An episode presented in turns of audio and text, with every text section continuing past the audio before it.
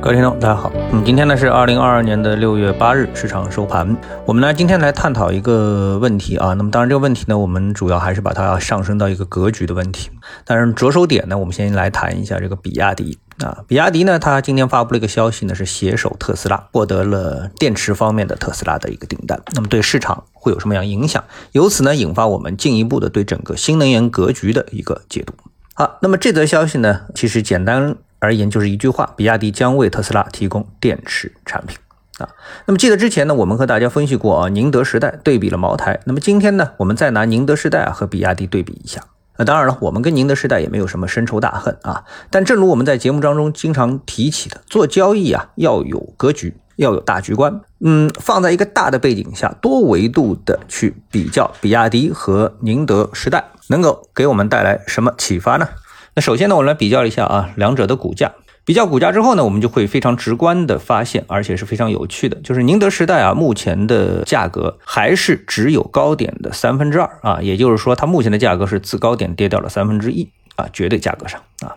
而比亚迪呢，已经是又要创新高了。那么我们再比较两者的基本面，当然了，我们补充一句啊，就是价格本身已经是非常说明了，就是投资者对他们基本面的一个看法了啊。那么具体我们再看他们基本面呢，比亚迪又造车又卖电池，那么第三块业务呢是手机配套啊，当然了，我觉得也是以手机电池为主啊，自己呢就补足了上下游，而宁德时代呢是专攻电池啊，那么它如果是碰到了竞争压力的话呢，就没有办法内卷。啊，什么概念呢？啊，也就是说，比亚迪获得的特斯拉的电池订单啊，很可能就是宁德时代失去的，此消彼长。好，那么我们一直强调啊，投资的格局，那么这个在新能源板块，那么体现的是非常的充分。首先，哎，我们要知道啊，俄乌战争，俄罗斯跟乌克兰的战争造成了世界范围的能源短缺，这个呢是一个大的背景。啊，那么于是呢，各国特别是能源紧缺的国家呢，就必须要着手实施能源替代方案。这就是我为什么一直强调，现在的所谓的新能源革命啊，其实是能源替代，而不是能源革命。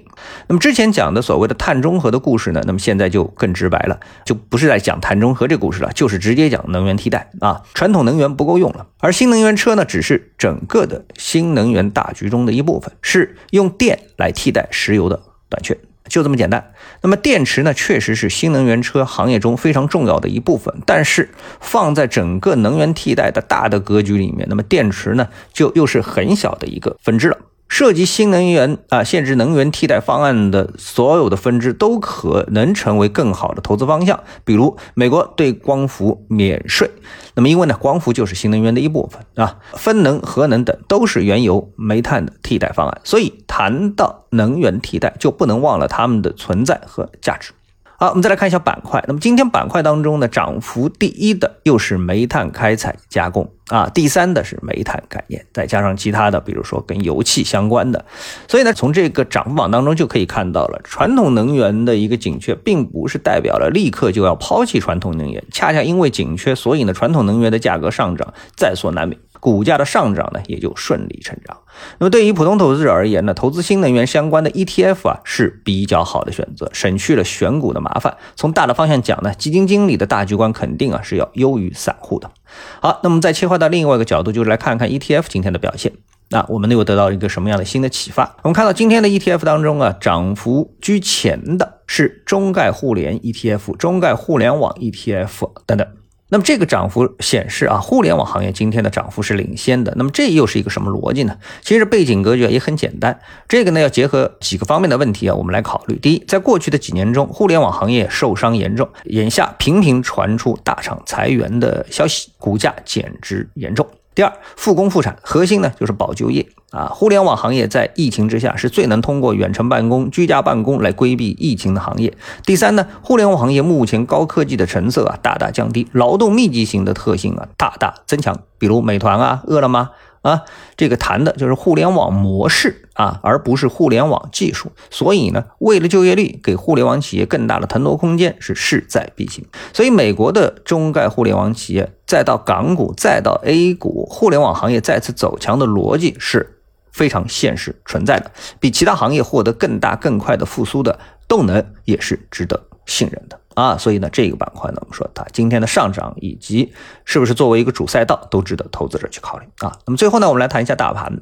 那么大盘呢，我们给大家这个看一下涨幅榜，以及呢，我们看一下上证指数的一个走势，我们就可以看到今天的指数的涨幅啊不是很大，同时呢，盘中还出现了一波跳水，说明市场的持股信心啊开始有所松动。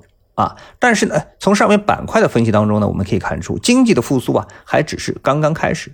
作为普通人也好，作为投资者也好，我这里要跟大家再说两句啊，强调两句。我们当然不能忽视市场中的利空因素，但始终怀有正能量啊，确实是必须的。因为呢，投资本身绝大部分情况下面啊，我说的是对绝大部分的人以及在策略的选择上面。为什么都偏向于多头策略呢？特别是在股票里面啊，期货我们先不说啊，因为投资本身就是去寻找美好的东西啊，属于绝对正能量的东西。而股市无论如何都是集中了中国最好的公司，即使因为各种大局的原因导致经济的下滑啊，但股市还是最有希望、最积极向上的一个地方。所以投资者啊，需要把日常生活跟股市生活啊做一定程度的切割。也就是说，目前股市层面无论是基本面还是技术面都没有利空。虽然作为投资者的你，你个人可能失业了，但这是两回事情，对吧？所以呢，股市目前继续看涨是没有问题的。